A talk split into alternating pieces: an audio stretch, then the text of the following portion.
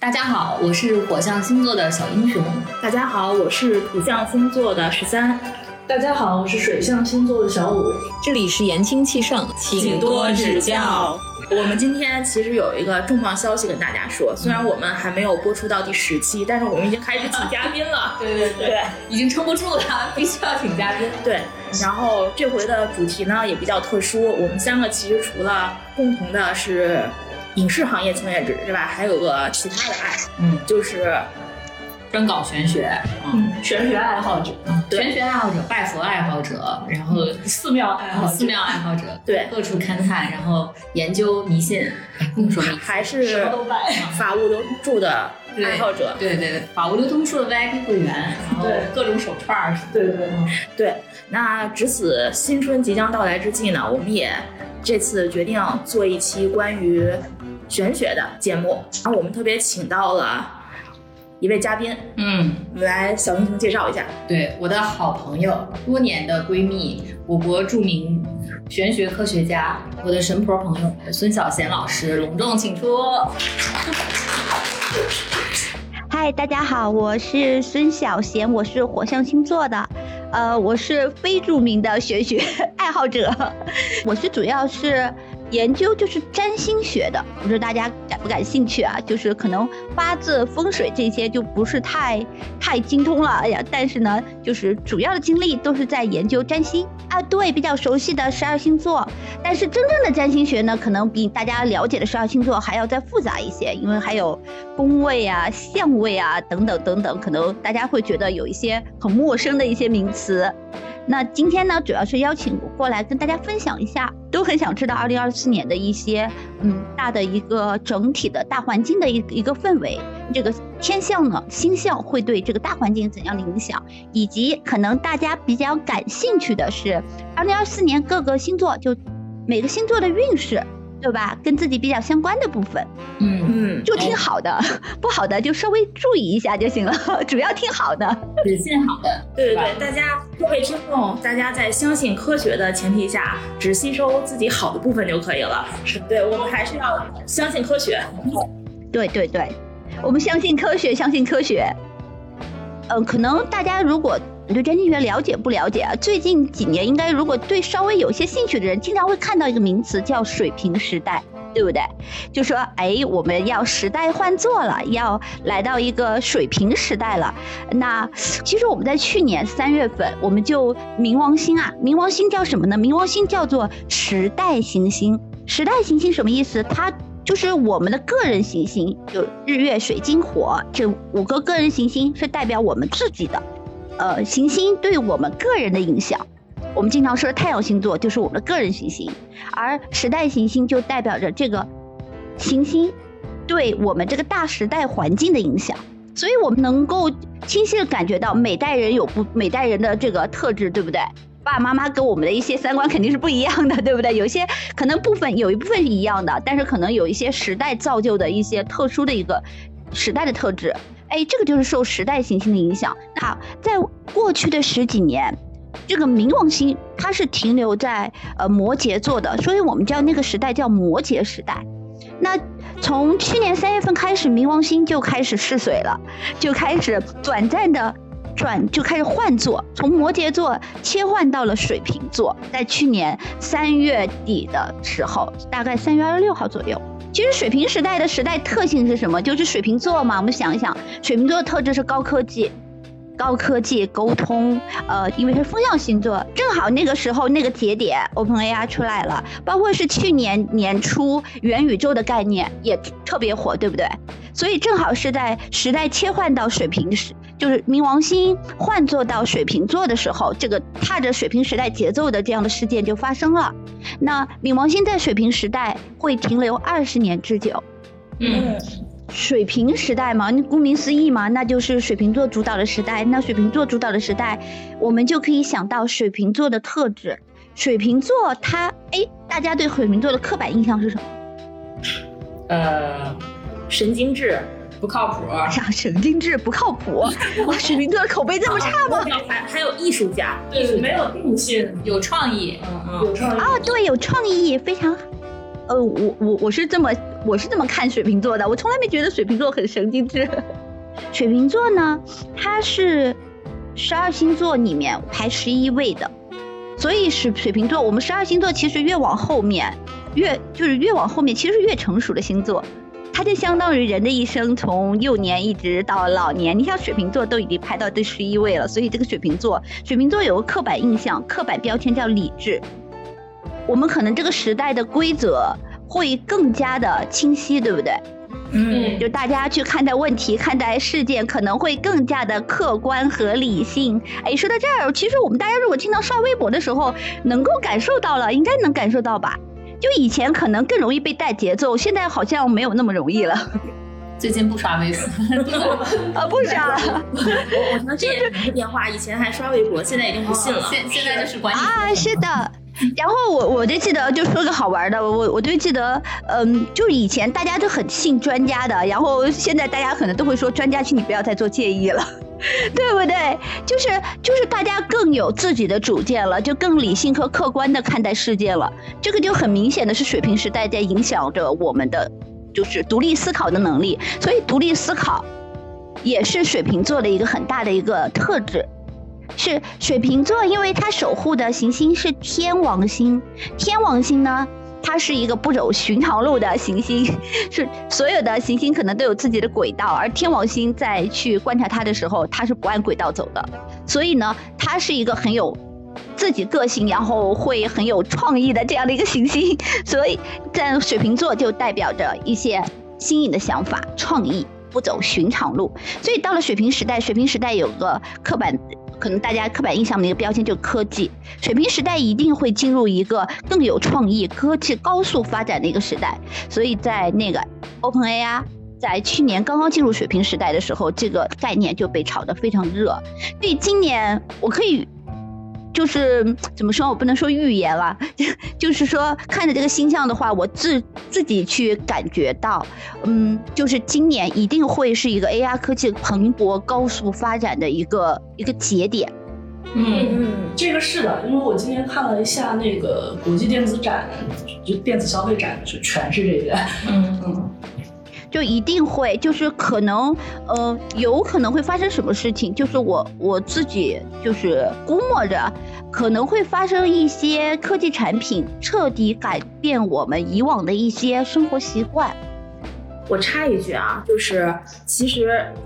嗯，AI 分两种吧，一种就是 AI 研究，我们去发展这个 AI 本 AI；第二种就是应用 AI。其实到现在为止，应用 AI 上是并没有太大的突破的。就有没有可能像小贤说的，我们今年在应应用 AI 方面，就是 AI 应用到我们生活中或者是其他场景中，这个领域会有更大的变化跟突破？我觉得会。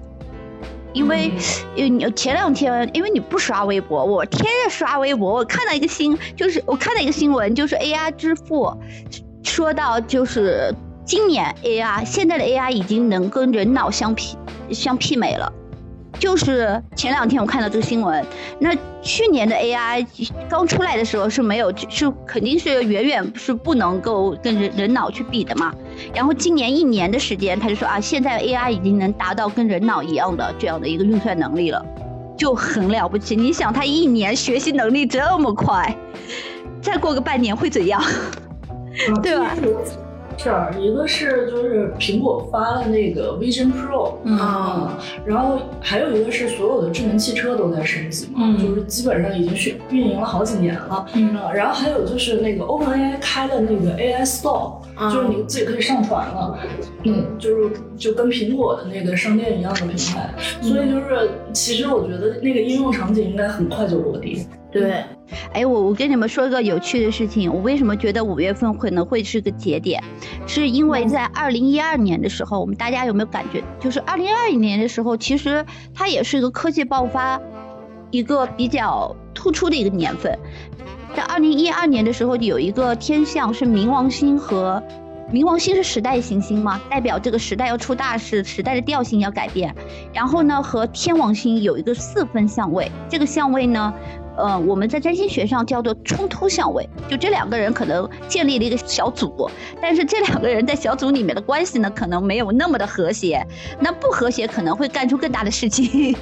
能量更更激烈。那那个时候，其实大家想一想，真正的移动互联网，移动互联网其实一二年之前就有嘛，但真正移动互联网去蓬勃发展的时候，我们真正的去开始用一些 app。然后包括那个什么，呃，我们开始用什么美团外卖啊，开始用团购网站啊，这些，其实是从二零一二年开始。那个时候我记得，每家打那个抢用户的那个战争也很厉害，对吧？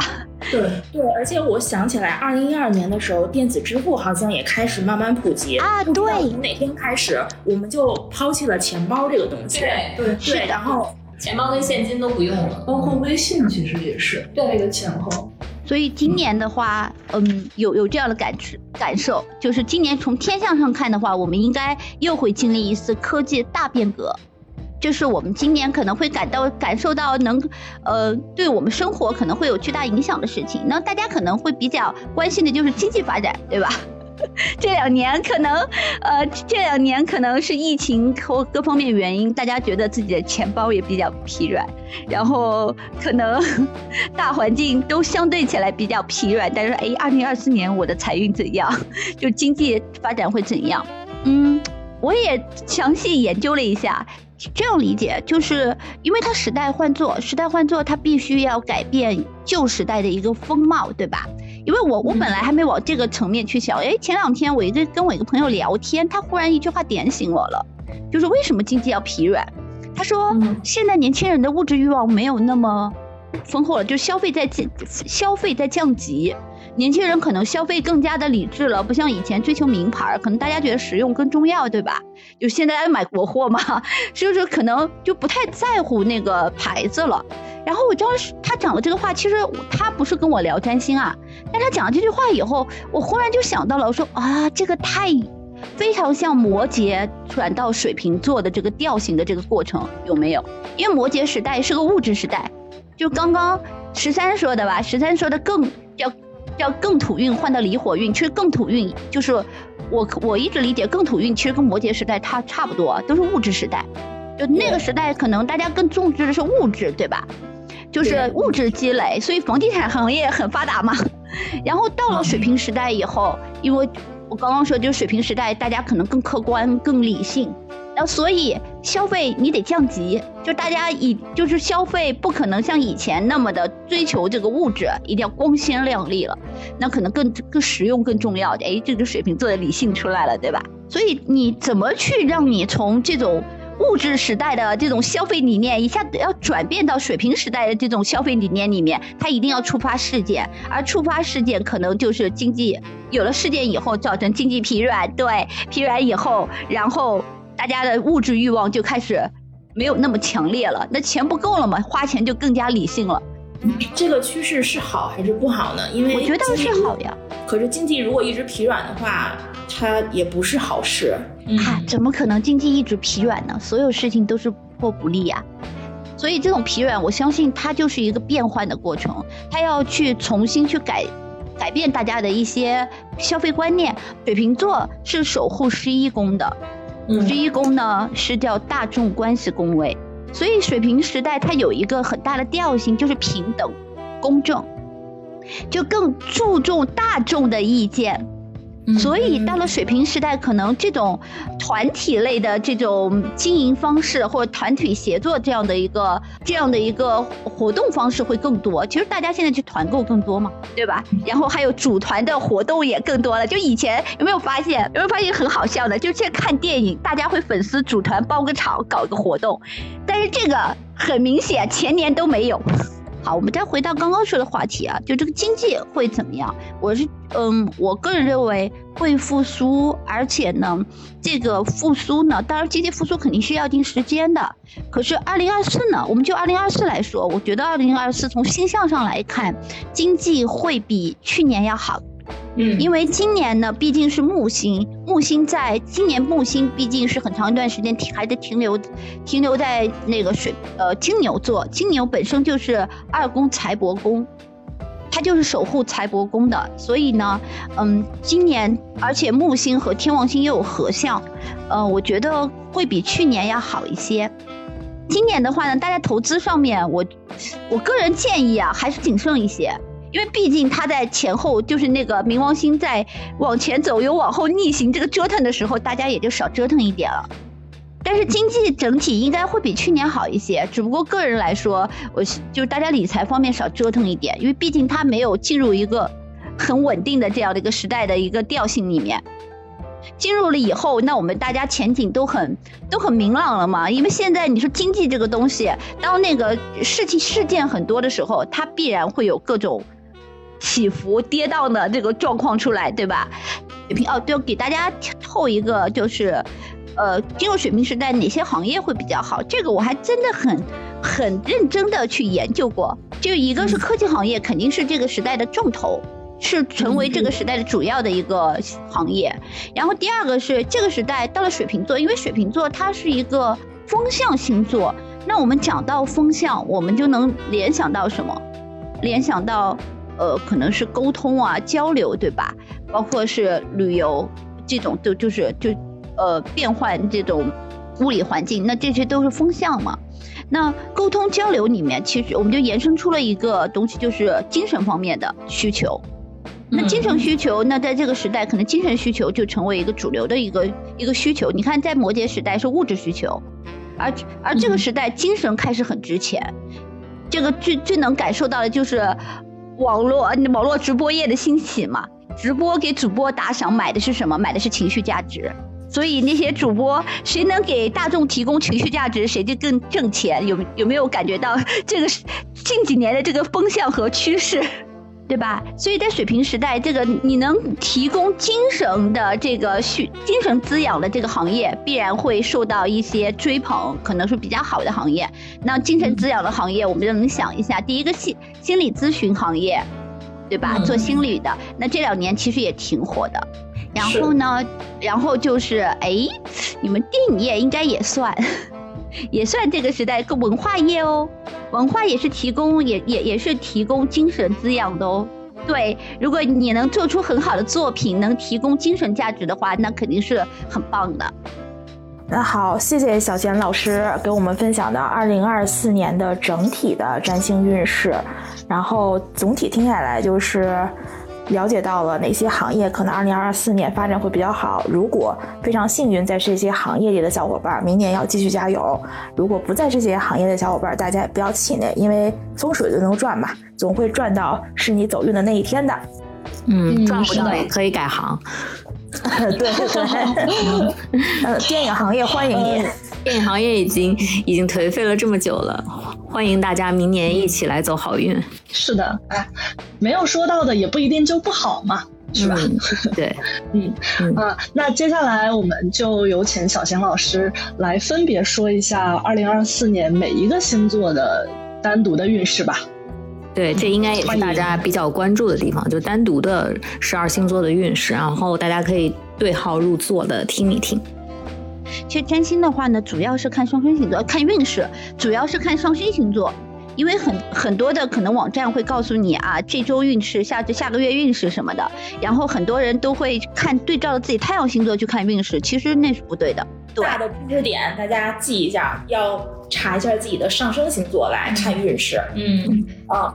因为上升星座呢，在星盘里面，在我们的命宫里面，命宫是跟我们自己最相关的一个宫位。当然，十二十二个宫位跟自己都相都相关啊。但命宫呢，你听听这个名字，对吧？就是跟你相关最密切的一个宫位。所以呢，那个上升星座呢，是看运势是主要参考对象。在上升之外，你再参考那个太阳星座。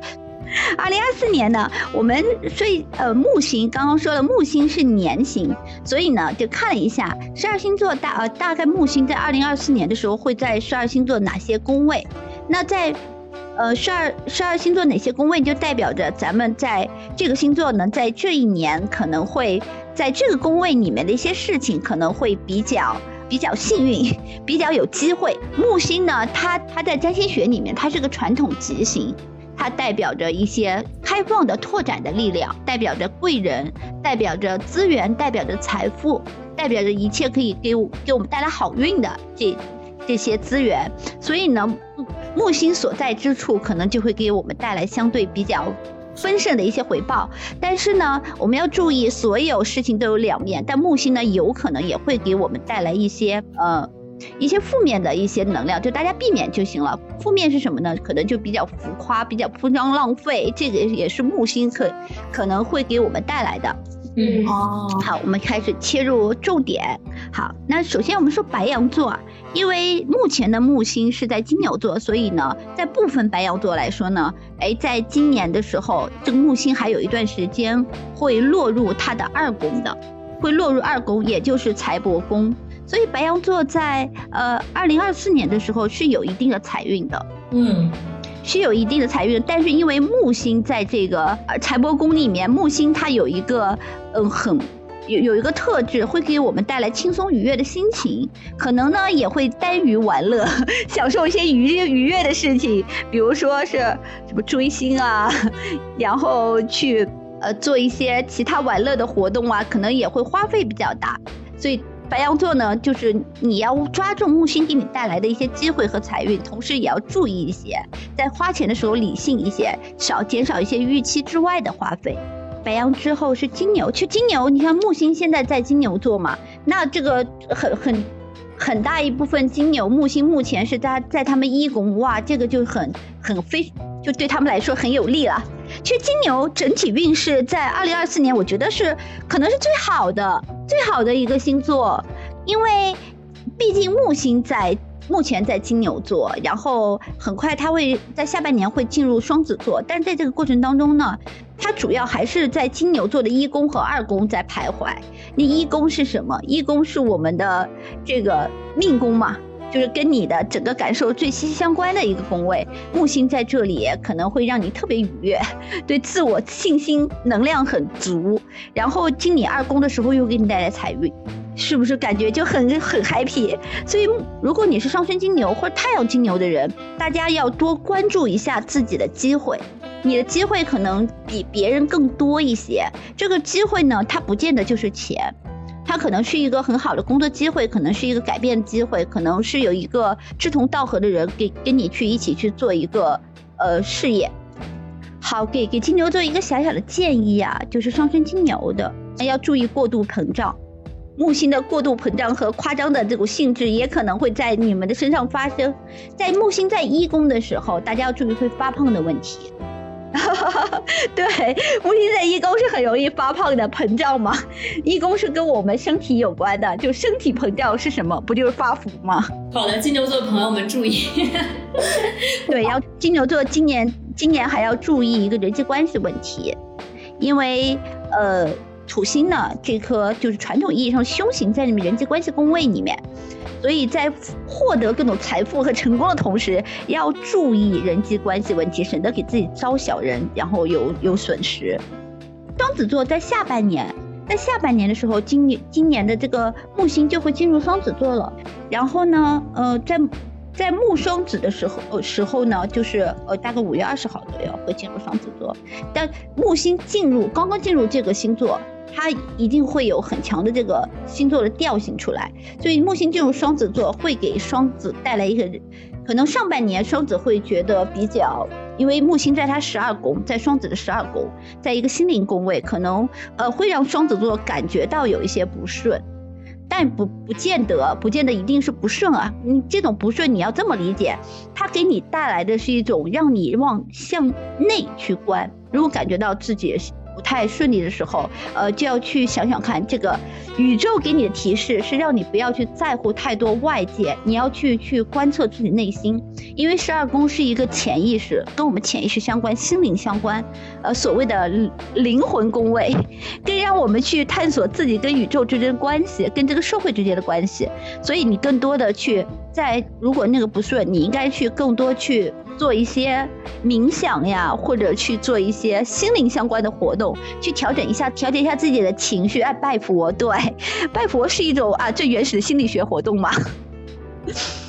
对，去调整一下自己的情绪为主，千万不要去太过于去关注到这种外界对自己的影响，这样对你没有什么好处。但是到了下半年，当木星进入双子座之后，你就会有反转的感觉，因为木星开始往你一宫里面走了，从你十二宫进入你的一宫了。那这个时候可能会有一些人生反转的好机会，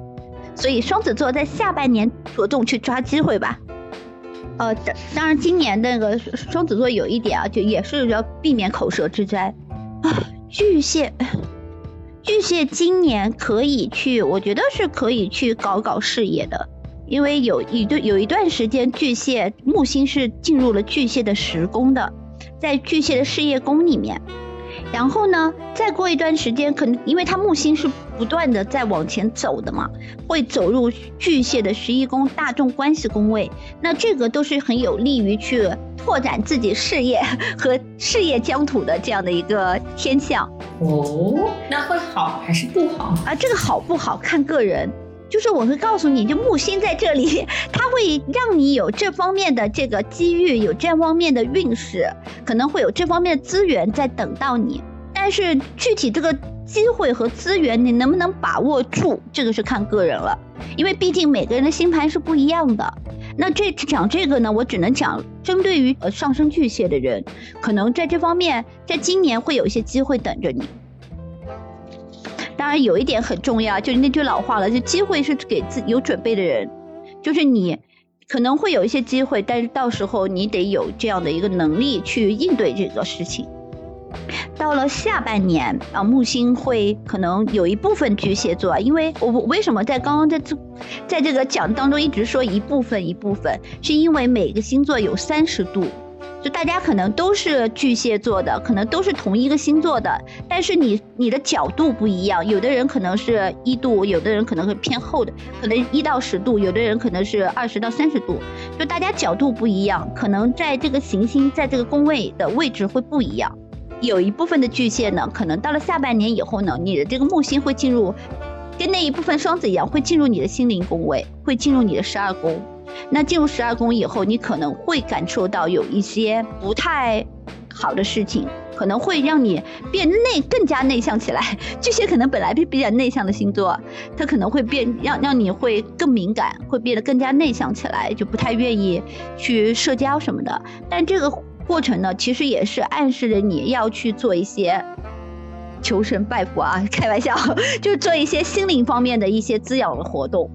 下面我们来讲一下最豪爽的狮子座啊，狮子座是太阳神啊，太阳神是守护啊，守护呃他的那个守护神是阿波罗，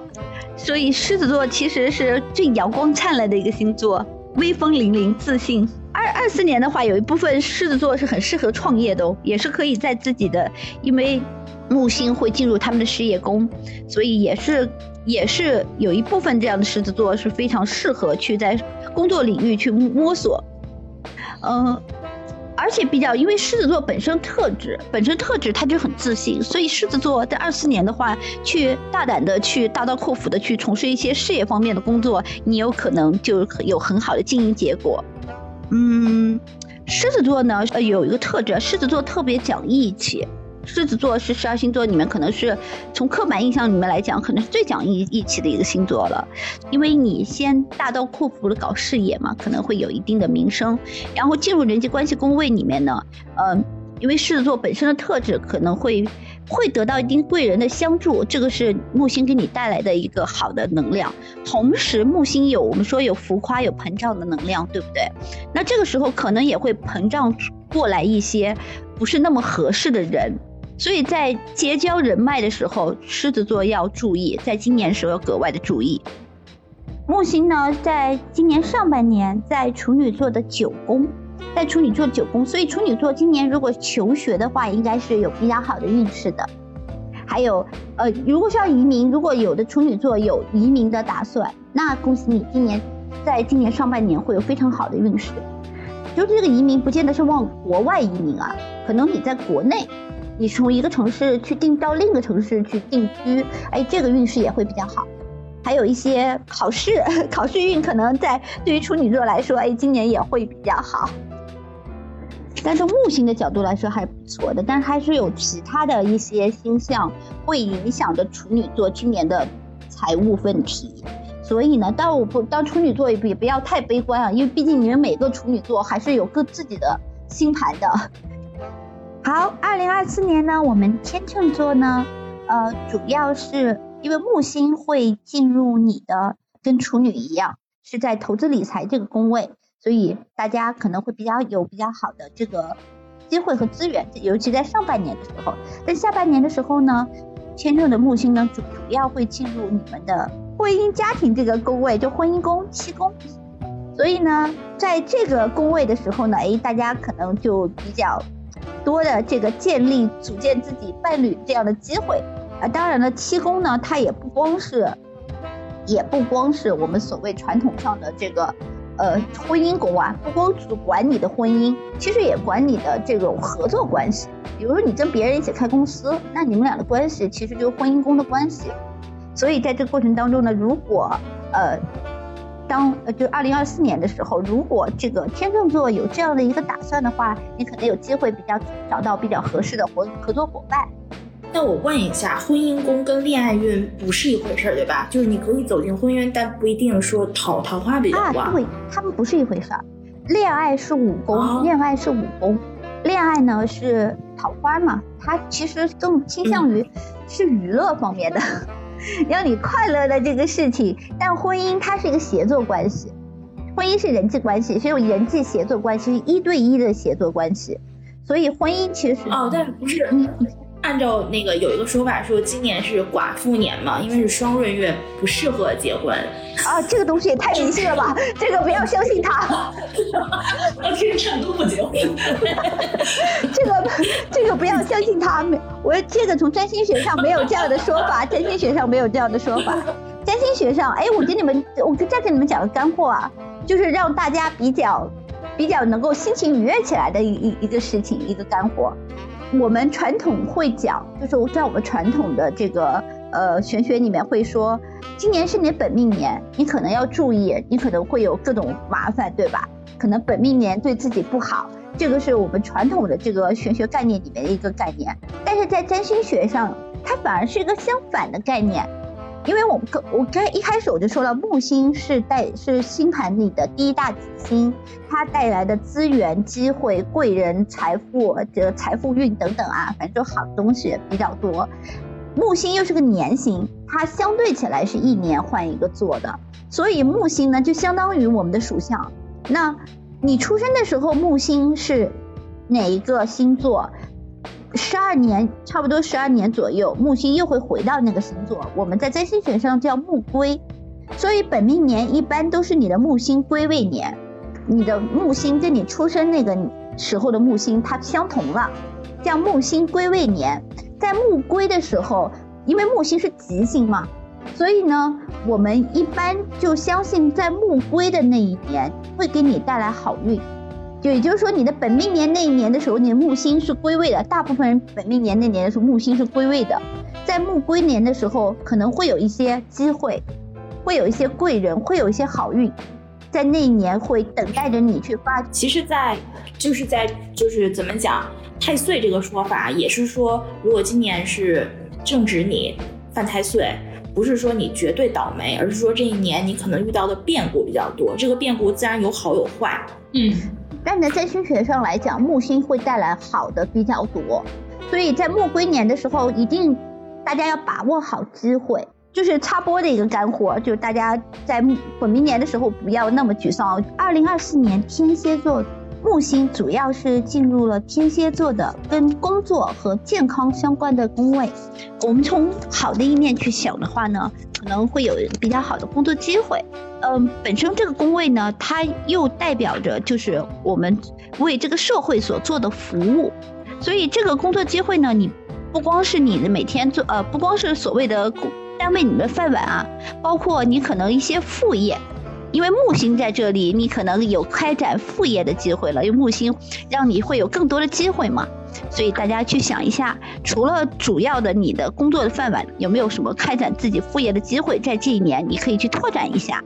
然后还有一个呢，就是呃健康方面，因为木星在这里，这一年相对起来会让你觉得身体方面会比较舒适。因为健康会比较好，对，会有木星本身来说，它有也就有负能量嘛，所以也要注意一下，也不要太过过于去，太过于去消耗自己，就是 不要太夜夜笙歌了。就是那个夜夜笙歌，你不见得会去蹦迪什么，就是天天熬夜刷视频，这也叫夜夜笙歌。不要过于膨胀这种快乐，也要影响你的身体健康。但总的来说，木星在这里应该还算不错。啊，就是说你可能这一年精力比较旺盛，但是得节制啊。对，然后也有可能呢，因为木星跟我们还跟我们宠物有关，哎，也有可能你会多一只小宠物哦。哎，其实有一部分天蝎今年木星会进入他们的五宫，五宫的话是跟恋爱有关的哦，也可能会有孩，就是孩子。射手在二零二四年呢，有一部分射手座呢是跟刚刚天蝎一样，木星是在六宫。哎，尤其是在那个五月份的时候，五月下旬的时候呢，木星又跟天王星在一起的时候，这代表着可能会带来不错的这样的工作的机会，或者工作的表现，或者呢是还不错的这样的一个呃工作的项目吧，可能在这个时候会会带来。但是因为又跟天王星合作合相嘛。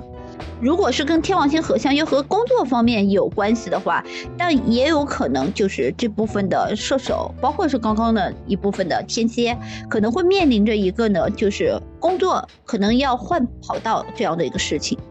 就是你可能要换赛道。对你，因为天王星代表着变化，它会有一个突然的变化，所以可能要准备好这样的一呃，可能要做好这样的一个准备。那一部分的射手，他就会从六宫去转到了五宫。木星在五宫的时候，哎，就是恋爱运比较好的时候了。当然，呃，五宫里面其实还有一个叫偏财运，就买彩票啊、博彩业啊，在这个时可能会给你会带来比较大的一个幸运。当然，这个不，我们不鼓励沉迷于这种博彩啊，不鼓励沉迷于博彩，可能会有比较好的机会，可能买彩票比较容易中哦。还有一部分射手的木星可能在今年呢会进入你们的家庭的宫位，那在家庭的宫位呢，这边有木星的话，可能会给你们就是你的，呃，四宫是代表房子，代表房子，还有原生家庭，还有如果有结了婚的射手呢，也可能会代表你婚姻就自己组建的那个小家庭。今年木星在这个宫位呢，会给你们这个，哎呀，会给家庭会带来一些资源，一些好运。部分的二零二四年，一部分的摩羯木星还是在你们的五宫，就跟刚刚射手一样。那另一部分摩羯呢，木星进入你们的三宫，我木木星会在这一年呢，在会在你们的四宫和三宫，就是一个是家庭的宫位，一个是跟学习和旅游相关的宫位。那在这一年呢，哎，摩羯可能会有比较好的一个学习的运。那二零二四年的适适合去学习很多的新的技术，但要注意的是呢，就是因为它在你木星在三宫的时候，也比较可能会比较引发三宫相，因为木星有膨胀的特质嘛，三宫也和交通有关，所以要注意交通安全。所以这个是比较注意，在尤其是三宫跟短期旅游有关啊，出门远时旅行的时候要注意。呃，在下半年呢。摩羯可能有一些啊，在工作上有突破的一个机会，要注意，就是有可能会有加薪的这个机会。但是在健康方面，摩羯要在二零二四年是要注意的，嗯，因为呢，在呃，在二零二四年年底的时候，在就是还是主要是下半年吧，在年底的时候是要注意，是尤其去注意的，因为这个时候呢，在你们的极恶宫里面。呃，火星会进入你们的这个极恶宫，所以要要注意一下，可能火星在这个宫位可能会有两个月的时间。好，水瓶座呢，毫无疑问的是现在进入水瓶时代的一个主角，是一个焦点星座，水瓶座它是时代焦点。呃，所以呢，在这个时候呢，哎，我们插播一下，在木在木星的这个话题里面插播一下，因为冥王星进入了水瓶座，也就是说冥王星这个时代行星。进入了，尤其是上升是水瓶座人的命宫里面，对吧？所以呢，哎，水瓶座他会进入一个什么状态呢？会进入一个大刀阔斧的自我调整的一个状态。因为冥王星过来了，冥王星会来慢慢的去改，会改造你的，改造你的认知，改造你隐藏的就生存的自我。所以呢，你在二零二四年的时候，上升是水瓶座的人呢，可能会有一些机会，让你去找到自己完全不同的状态，然后去改变你的想法。让在整个在整个水瓶时代，你会慢慢的感觉哇，自己像获得了新生一样，去仿佛变了一个人这样的一个状态。那么在二零二四年呢，水瓶座的机遇是在哪里呢？他们比较好的宫位呢，首先水瓶座呢在五宫，有一部分水瓶还是能感受到五宫木星在五宫的能量的，就是很利于谈恋爱，很利于去准备备孕的一个这样的一个机会啊。下半年的时候，那木星呢会逐渐去往前移动，可能也会慢慢的去移动了他们的三三宫、四宫或者三宫。就关于家庭的宫位，所以水瓶水瓶座其实，在二零二四年如果有这种成家这样的一个想法的话，其实非常合适，计划人生大事非常合适，包括去呃去买房子什么的，在二零二四年是比较合适的。就相对起来，看上去这个星象对他们影响是比较安逸的，相对比较安逸和惬意的这种感觉。然后呢，呃，因为有一部分的水水瓶座呢，呃，在二零二四年呢，他会就是呃木星呢会进入会进入他们的就学习的宫，就是跟学习相关的宫位，其实跟刚刚那个摩羯一样啊，就是呃三宫，因为三宫跟学习相关，同时也和旅行相关，所以可能也会比较多的这个旅行的机会，可能在下半年，在十月份以后，但是在上半年的时候。嗯，就最好水瓶建议，就水瓶座呢，最好不要出远门，因为在你们这个跟交通相关的这个宫位啊，旅行交通相关的宫位有一些不太好的一些形象。我们来到了最后一个星座是双鱼座，那二零二四年呢，双鱼座呢。比较有优势的宫位就是双鱼座，二零二四年呢，其实宅在家里也是最幸福的，因为在你们的家庭的这个家宅田宅宫里面啊是比较有优势的，可能在家里面能过比较顺心的小日子，然后家里面人呢也会给自己一些帮扶，呃，会给生活上啊一些照顾或者经济上的一些一些帮助，那也可能呢就是有一部分的双鱼呢可能会拿到一些呃土地或者房产。但是在在二零二四年呢，给对双鱼座一些建议呢，就是其实不光是二零二四年，这几年呢，其实双鱼座都比较还是就刚之前一直在说的那个话题，向内探索，探索自己的内心，去调节自己的情绪是比较重要的。因为目前呢，我们讲从传统占星上来说，星盘上第一大凶星啊，大家听到凶星就不要觉得就很恐慌啊。它只是传统意义上的凶星，叫土星，在双鱼座，所以对双土星在双鱼座对双鱼座影响应该还是比较大的。是因为呢，土星它的能量是给我们带来责任、困难和压力的。在古人有限的这个比较狭隘的家这个世界观里面，就觉得，哎，一个人如果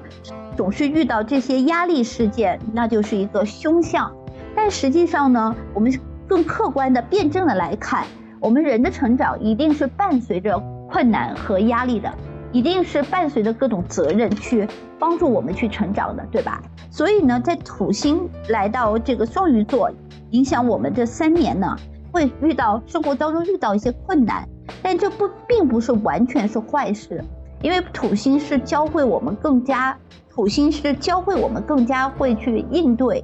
呃，这个生活中的困难和压力。那我们去克服了困难和压力之后，我们就会得到了成长。那当然了，因为我本人就是上升双鱼啊，跟你们说这些，其实我也在跟自己说，就是我们要一种积极乐观的心态去面对这样的一个一个目前的状况。就是我们跟每个人都要说要注意身体健康，但在二零二四年，双鱼座是格外要注意的，就是骨骼、牙牙齿。因为我我自己啊牙齿也不太好，哎，是不是双鱼座？哎，我发现很多双鱼座这个牙齿就骨骼都不太好。好的，那就谢谢小贤老师今天带来的分享。不过他这个呃分享也提醒大家一下，因为它是一个比较大众的占星，它只是从大面上来讲一下每个上升星座的运势，所以大家谨慎参考。用他自己的话来讲，就是每个人的星盘和这个什么落座都不一样，所以未必是百分百准确的，就是做一个参考，只信好的地方就可以了。